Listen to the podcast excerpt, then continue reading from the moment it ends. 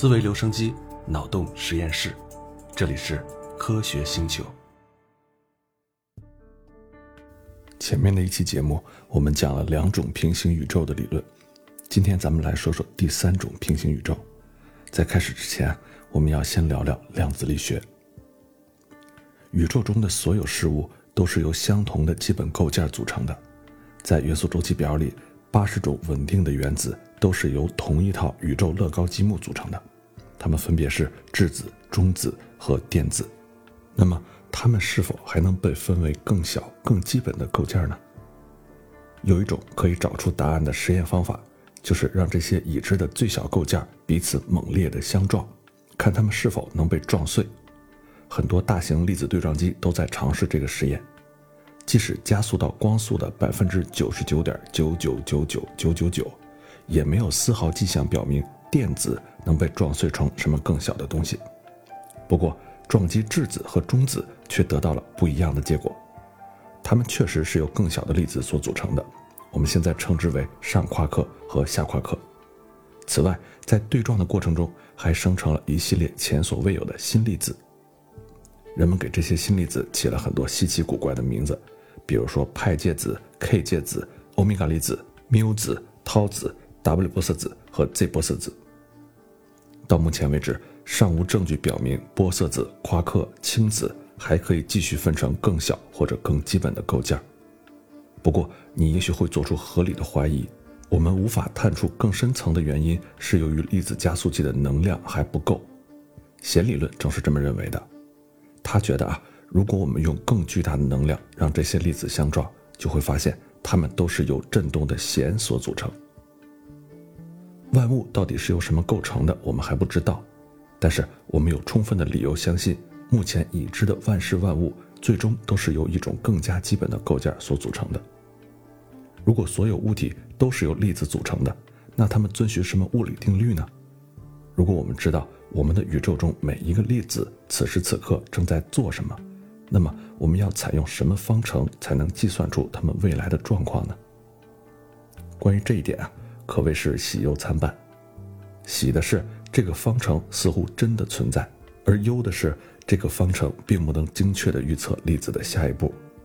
这个方程是由奥地利的物理学家埃尔文·薛定谔在一百年前写下的，将近百年之后，物理学家们依然对此争论不休，不明白它究竟是怎么一回事儿。微观粒子并不遵从我们在中学所学的那些经典物理定律。由于原子的结构让人联想起太阳系，所以自然而然的，许多人会假定电子绕着原子核旋转是遵循牛顿力学的，就像行星围绕太阳旋转一样。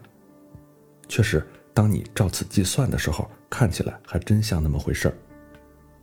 在我们的太阳系里，行星和太阳之间并没有一根线，保持行星不沿直线飞出去的是太阳的万有引力。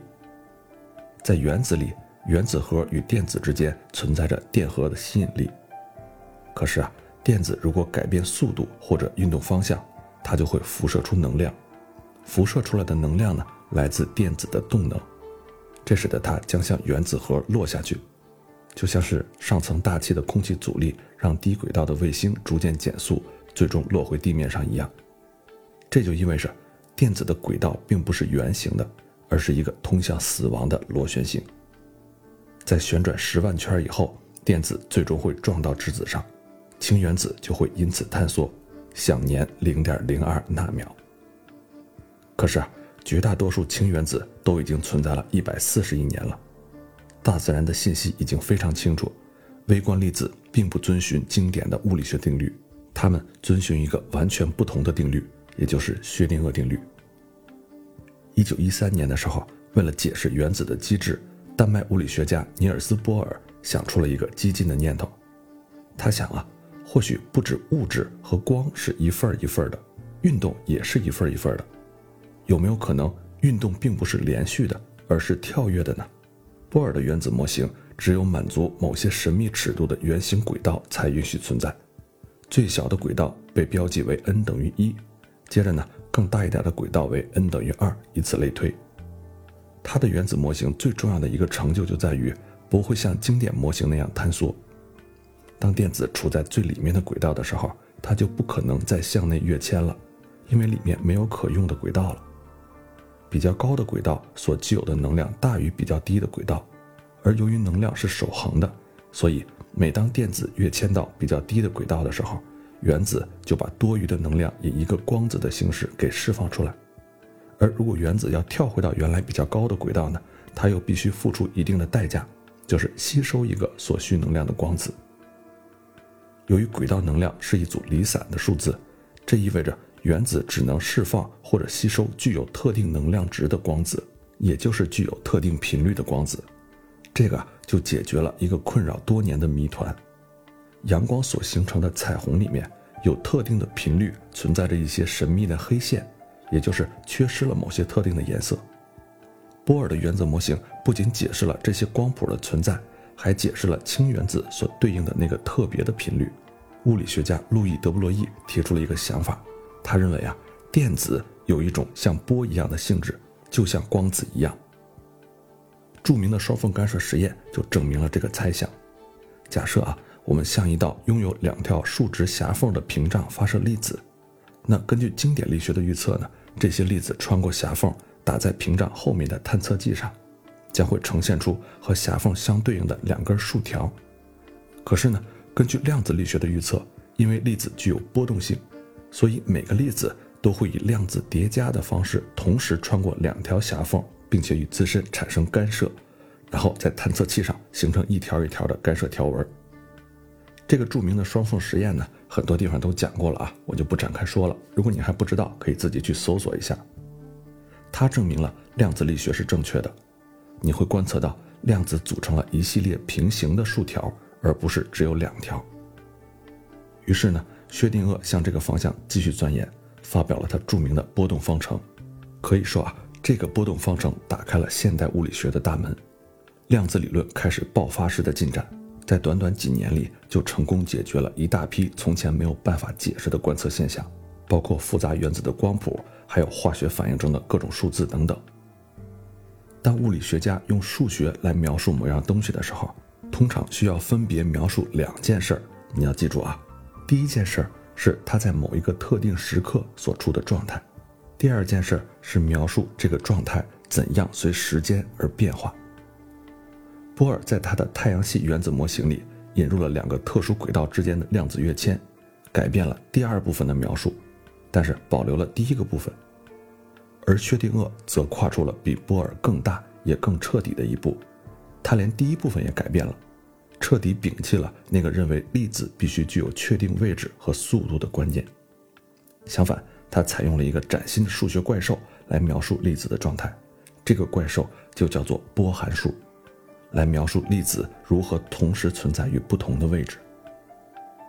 如果你寻找电子的话，波函数的平方就等于你在某一个位置可能找到这个电子的概率，所以呢。一些物理学家喜欢把波函数看作是对概率云或者是概率波的描述。这种量子波和经典的波是完全不一样的。那种水面上的经典波是由水组成的，波纹形成于水的表面，而氢原子中的波和云却不是水，甚至根本不是一种物质。那个地方只有一颗电子，只不过它的波函数像波浪一样起伏。向世界宣告它将如何出现在空间的各个位置。简而言之啊，薛定谔从两个方面改变了人们对世界的经典描述。第一个方面是一个粒子的状态是由波函数来描述的，而不是位置和速度。第二个方面呢，是这个状态随着时间的改变是由薛定谔方程来描述的，而不是牛顿定律或者是爱因斯坦的定律。人们后来把薛定谔的发现看作二十世纪最伟大、最重要的成就，因为它深刻地变革了物理学和化学。但是，同时它也让人们抓耳挠腮、困惑不已。如果一个物体竟然能同时出现在几个不同的地方，那么为什么我们从来没有观察到这个现象呢？在经过各方争议和讨论之后，波尔和海森堡想出了一个补救的措施。这个补救的措施被称为哥本哈根解释。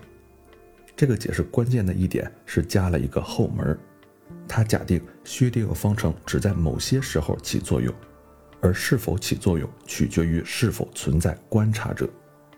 具体而言就是说，如果某个物体没有被观察，那么它波函数的变化是符合薛定谔方程的。但是，一旦它被观察了，那它的波函数就会坍缩。这样，你就会观察到它只位于同一个地方，而不是同时位于很多地方。这个坍缩的过程是突然发生的，而且本质上具有随机性。与此同时，你观察到粒子位于某个特定位置的概率是由它波函数的平方决定的。这样，波函数的坍缩就巧妙地逃脱了神经兮兮的叠加态，并且能够解释我们所熟知的经典世界。不过，并不是所有人都很喜欢这个解释。如果波函数坍缩真的会发生，这将意味着自然规律中隐藏着随机性的本质。可是，毕竟啊，物理学的本质就是由现在预测未来。那现在好了，物理学的预测功能不仅在实践中无法做到，甚至在理论上都行不通了。波函数坍缩还引发了其他方面的恐慌，比如说啊，由于坍缩是由观测引起的。所以呢，观测这个动作就被提升到了一个非常重要的位置。多年以来啊，哥白尼、达尔文、爱因斯坦等等科学家的研究，逐渐抹去了人类的傲慢和自大，并且对人类中心论提出了警告。然而，哥本哈根解释却把我们引回了人类中心的老路。传统的物理学理论都是由数学公式来描述的，而哥本哈根解释里却没有数学公式来定义。到底什么是观测？也就是波函数到底会在什么时候坍缩？必须要有一个人类观察者才会引发波函数坍缩吗？那机器人会不会引发波函数坍缩呢？一个网络摄像头会不会呢？量子力学的哥本哈根解释告诉我们，原子那么小的物体通常会同时出现在几个不同的地方，但是像人这样宏观的物体却没有办法做到这一点。只要量子的怪诞性像瓶里的妖怪一样被限制在微观的世界，不偷偷溜进宏观世界大搞破坏就行了。但是它真的被囚禁起来了吗？为了打破这种观点，薛定谔设计出了一个恶魔一般的思想实验，也就是著名的薛定谔的猫。这个猫啊被关在一个盒子里面，盒子里呢有一罐剧毒的氰化物，罐子的开关与一个放射性的原子相连。如果这个放射性的原子发生衰变，这个有毒的罐子就会打开，释放出剧毒，杀死猫。实验开始之后不久，这个原子将处于衰变和未衰变的叠加态，使得猫处于死去和活着的叠加态。单个原子的微观叠加态似乎并没有造成什么影响，可是在这个思想实验里，它却能被放大成宏观的叠加态，影响一只由十的二十七次方个粒子组成的猫。让它同时处在两个状态。假如你真的能把薛定谔的猫付诸实验，会发生什么事儿呢？如果教科书是正确的啊，你只需要打开盒子往里面看一眼，就在你看这一眼的一瞬间，猫的波函数就会坍缩。此时呢，它只有一种确定无疑的状态，要么是死了，要么是活着。不过，假如这个时候我正站在你的实验室外面，让我们来考量一下那个能描述实验室里所有粒子的波函数。那这个波函数不仅描述了猫身上的所有粒子，还覆盖了组成你和实验室里所有设备的粒子。这些粒子当然也会遵循薛定谔的方程，不管它们是不是位于一个鲜活的生命身上。那在这种情况下，只有当我亲自进入到实验室观察那只猫和你的时候，猫的波函数才会坍缩，而不是在之前你进行观察的时候。这个时候。我进入实验室看到你之前，猫和你就一起处于一个叠加态，其中一个你正在为了杀死猫而懊恼，而另外一个你正因为猫还活着而松一口气。也就是说啊，即使在最好的情况下，哥本哈根解释也是不完备的，因为他没有办法回答波函数究竟是在哪一刻坍缩的；而在最坏的情况下，它压根儿就是自相矛盾的。因为在一个离我们非常非常遥远的地方，如果那里有一个观察者，对他来说，我们整个宇宙的波函数就永远不会坍缩，因为它离我们太远了嘛，永远没有办法观察到我们。那量子力学是自相矛盾的吗？波函数真的会坍缩吗？那如果真的会坍缩，是什么时候、什么机制引发的呢？量子力学里的随机性和概率又从何而来呢？这些问题。一直困扰着科学家。在一九五七年，普林斯顿大学的休·埃弗雷特提出了一个激进的方案——平行宇宙论。埃弗雷特这个名字你要记住啊，他是我们今天的主人公。这个理论可以用一句非常简单的话来概括，那就是波函数从来没有坍缩过，它也永远不会坍缩。不管在什么时候，不管有没有观察的动作发生，那个描述我们宇宙的波函数都在发生着明确的变化，永远遵循着薛定谔方程。每当你进行一次观察，我们的宇宙就会分裂成若干个平行宇宙。下面是一个思想实验啊，叫做量子扑克牌。假设你拿起一张下面的边缘非常非常锋利的扑克牌，把它完美的竖立在桌子上，并且赌一百块钱，它倒下的时候会正面朝上。接着你闭上眼睛，等你听见扑克牌倒下的声音的时候，才睁开眼睛查看结果。当你睁开眼，查看扑克牌的时候，你就进行了一次观测。那根据哥本哈根的解释，波函数将在此时此刻坍缩。你会看见扑克牌要么正面朝上，要么正面朝下。每种结果的概率是百分之五十。物理定律没有办法预测会发生哪个结局，因为它具有内在的随机性。在埃弗雷特看来，观察并不具备某种神奇的能力，它只是一个普通的物理过程，和其他过程没什么两样。它只有一个特点，就是传递了信息。在这个例子里，信息从扑克牌传递到了你的大脑里面。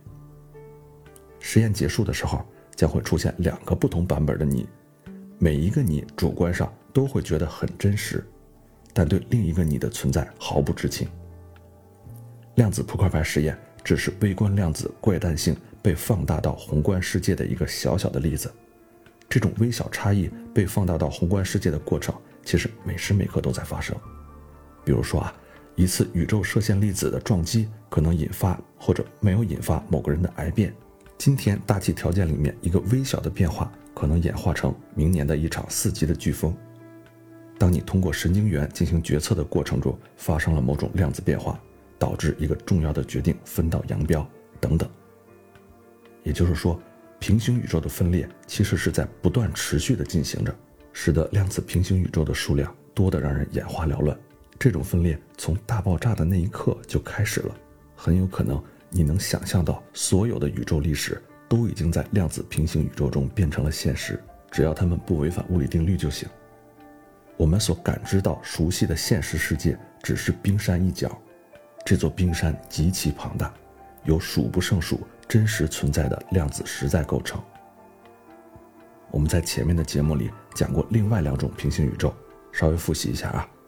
它们指的是一个半径为一百四十亿光年的空间球形区域，在我们的球形空间区域之外，存在着广袤无际的空间，在遥不可及的地方还存在着其他球形的空间区域。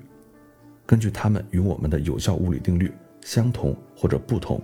我们把它们称为第一层平行宇宙和第二层平行宇宙，而现在我们把埃弗雷特发现的量子平行宇宙称为第三层平行宇宙。第一层和第二层平行宇宙虽然和我们相隔甚远，但是终究都是位于我们所熟悉的三维空间里。但是第三层平行宇宙就位于此处，而不在远处。它与我们的分离发生在所谓的希尔伯特空间里。这是一种抽象的空间啊，拥有无限多的维数，而波函数就栖身在里面。刚刚被提出来的时候，埃弗雷特关于量子力学的观点几乎被人们完全忽视了。直到十多年后，著名量子引力理论家布莱斯·德维特，他发掘了这个理论，并将它变得流行起来。德维特最早的时候向埃弗雷特抱怨，他说啊，尽管他很喜欢埃弗雷特的数学方法。但是直觉上觉得很难受，因为他没有办法感觉到自己不断分裂成多个自己。而埃弗莱特用一个问题来回答他：“那你能感觉到自己以每秒三十公里的速度绕着太阳旋转吗？”哎，布莱斯特大喊一声：“说得好！”并且乖乖认输。那到底波函数是按照概率坍缩是对的，还是说根本就没有概率，平行宇宙是对的呢？有没有办法证明呢？哎，真有！大家都知道啊，如果你重复做一个量子实验，那么一般来说，你就会得到看似随机的不同的结果。量子力学不能预测你的实验结果，只能预测出不同结果出现的概率。但是，这种与概率有关的说法来源于哥本哈根解释的波函数坍缩假设。而在埃弗雷特的眼里，量子力学为什么会出现随机性呢？根据薛定谔方程，根本不存在随机性这种东西，只是感知到世界的我们，每个时间点里随机的感受到真正的宇宙不同的冰山一角而已。如果你做了量子扑克牌实验，两个版本的你都会看见一个确定的结果。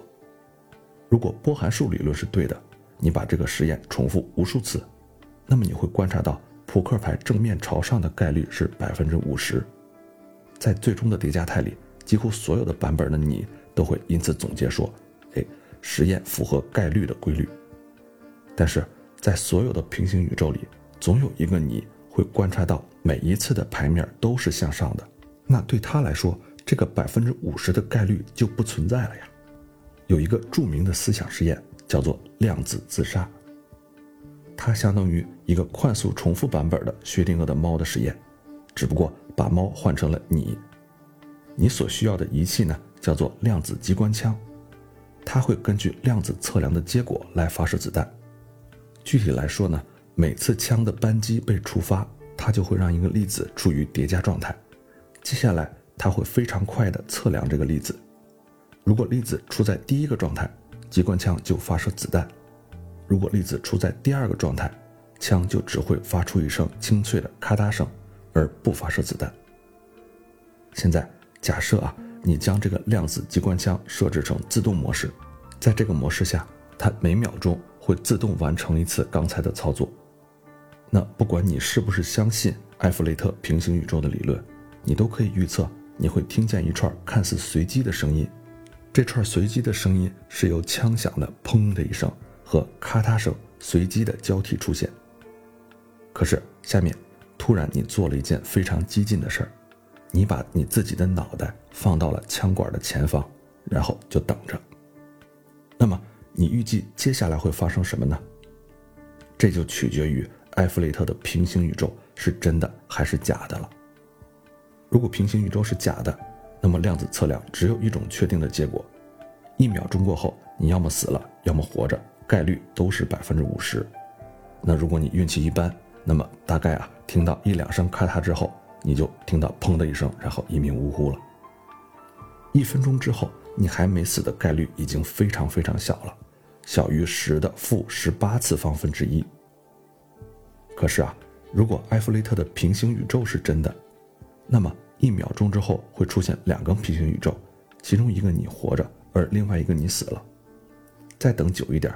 你会发现一件惊人的事情：当你把脑袋放到枪管前的时候，看似随机的“砰”和“咔嗒”这个序列，突然全都变成了“咔嗒咔嗒咔嗒咔嗒”。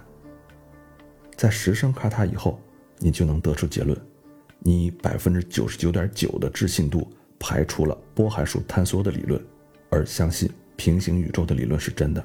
因为如果波函数坍缩真的发生的话，你已经死去的可能性已经超过了百分之九十九点九了。一分钟之后，你还坚持埃弗雷特是错误的可能性已经降到了十的负十八次方以下。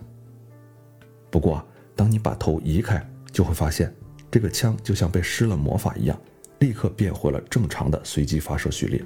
这个实验的基本原理啊，就是在每秒钟这个机械操作一次的时候，都会分出两个平行宇宙，而总有一个平行宇宙的你。是会听到那声咔嗒声的，当然，如果你听到了砰的一声，那你就死掉了嘛。这个实验对你来说就结束了，连这个世界都消失了。而每一次活下来的那个你，都会只听到咔嗒的这个声音。不过啊，假设你已经非常确信埃弗雷特是正确的，于是呢，叫来一个朋友来见证你的实验，这个时候事情就不会那么顺利了。由于你只会在一个平行宇宙中幸存，而他却出现在所有的平行宇宙里。所以在绝大多数的情况下，他就会在几秒钟之后看见你死去了。即便这个实验对你来说成功了，也没有任何意义，因为在绝大多数的平行宇宙里，你还是遵循百分之五十的概率很快就死去了，所以在绝大多数的平行宇宙里，愿意做这个实验的人都白白牺牲了。哪怕在所有的平行宇宙里的同一个人都决定做这个实验，也只有最幸运的那个人能证明平行宇宙的存在。另外一个问题是，如果第三层平行宇宙就在我们身边，我们为什么看不到它呢？第一种解释比较机械论，让我们回到波函数坍缩的解释来说明它。量子力学的哥本哈根解释告诉我们，如果你的朋友观察一个物体，但是不告诉你结果，那他就坍缩了波函数。这个物体要么在这里，要么在那里，总之肯定会在一个确定无疑的地方。只不过你并不知道在哪个地方而已。量子力学需要进行加密，某个物体的位置只有在不为世界所知晓的情况下，才能同时处于两个位置的叠加态。如果这个秘密被泄露了，所有量子叠加态的效应就会瞬间坍缩，变得不可观测。那怎样才算泄密呢？如果一个实验室的技术人员测量了它的位置，把它记录在纸上，这个很明显是一种泄密了。但是还有很多情况都可以被看成是秘密的泄露，哪怕只是一个光子撞到了这个物体上，关于位置的信息也被泄露了。物体的位置信息，它就会被编码进了光子接下来的位置信息里。只要你能后来测定光子的位置，就能计算出原始物体的位置。换句话说，量子力学里所说的观测，并不是指人类有意识的观测。而仅仅是指信息的交换。为什么我们永远看不到宏观物体同时处在两个位置呢？这并不是因为它的个头很大，而是因为它们很难被分离成彼此没有办法交换信息的孤立系统。一般情况下，一个保龄球每秒会受到十的二十次方个空气分子的撞击。如果一个空气分子撞到一个保龄球，并且把保龄球的位置信息编码进自己的位置信息里。由于这个分子很快就会和其他的分子相撞，那么保龄球的位置信息就会迅速传递给其他的分子。即便一个保龄球确实同时处在两个地方，它的这种量子叠加态也会早在我意识到它之前就会消失。很快情况就变得不可控制，根本不可能再把这个信息从整个系统里完全剔除，再次变成保密的状态。而如果你不能再把它的信息变成秘密，它就不可能继续维持量子叠加态，而第二种观点就显得更加扑朔迷离了，因为它涉及到整个物理学中另外一个很多人都不敢碰的怪兽，就是意识。量子力学把我们的宇宙分裂成两个部分，所有被研究的对象以及余下的一切东西。可是啊，这个拼图里好像还缺了一块，也就是意识。如果你不是物理学家，当你看到物理学界几乎不谈论思维的时候，可能会觉得有点可笑，因为量子力学里有许多和观察有关的怪事儿。毕竟啊，把观察和思维割裂开，就有点像讨论近视却半句不提眼睛一样。原因可能在于我们并不理解意识到底是怎么样运作的，所以大多数物理学家在提到它的时候会感觉很不自在，害怕自己被别人认为太哲学化了。不理解某件事儿，并不意味着我们可以忽略它。其实，我们依然可以期待正确的答案。你的主观意识源自大脑中粒子的复杂运动，而这些粒子和其他所有粒子一样，都遵循着薛定谔的方程。目前啊，运用一些精密的实验设备，可以减弱一些退相干的效应。这个退相干呢，也就是波函数的坍缩效应。但是啊，我们却无法关掉我们神经元里面的退相干。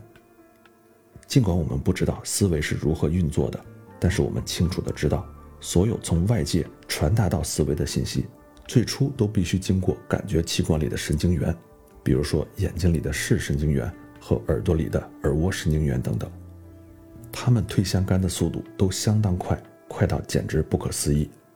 所以，当我们从主观上观察外部世界的时候，所有事情都已经退相干了。以保证我们永远无法感知到量子的怪异性。之前我们说到的第一层和第二层平行宇宙是一个基本假设的推论，这个假设是宇宙无穷大，而第三层平行宇宙是人们为了解释量子力学中的怪异现象和我们认为宇宙不应该随机这个假设之间的矛盾，做出来的一个解释。对于量子力学，你是应该相信波函数的坍缩，还是相信量子平行宇宙呢？尽管量子力学算得上是迄今为止人类发明最成功的物理理论，但是一个世纪以来，关于它如何才能符合物理实在的一贯图景，人们仍然是争论不休。你像有哥本哈根解释啊、量子意识啊、量子逻辑、多世界诠释、随机力学、多心灵诠释、一致性历史诠释、客观坍缩理论等等等等。量子力学刚刚问世的年代，许多物理学家都相信，量子力学被证明只能在原子的尺度上发挥作用。可是现在也不是了，简单的双缝干涉实验在大于单个基本粒子的物体上一次又一次的被验证，从原子。到小分子，甚至足球形状的碳六十分子。维也纳的一个团队甚至开始用病毒来做这个实验。假如这个病毒拥有某种原始的意识，他也许真的能感受到平行宇宙的存在吧。我们看到，在量子力学中还存在着某些更加基本的东西，波函数，以及它所栖身的拥有无限维度的希尔伯特空间。粒子可以被创生和摧毁。也可以同时位于好多个不同的地方。然而，无论过去、现在还是将来，波函数都只有一个。它在希尔伯特空间中遵循着薛定谔方程描述的路径，不停地在运动。但是，如果终极的物理实在就是波函数，那波函数究竟又是什么样一个怪兽呢？它又由什么组成的呢？希尔伯特空间又是由什么组成的呢？迄今为止，我们所知的答案都是。虚无，他们似乎什么都不是，只是纯粹的数学对象。于是啊，再一次，随着我们对深埋的物理实在挖得越来越深，泥沼中的线索告诉我们，这片土地是纯粹的数学，连基本的岩石也不例外。世界是数学的，这个理论甚至比量子力学本身更违背直觉。后面的节目里，我们再聊聊这个怪异的推论从何而来。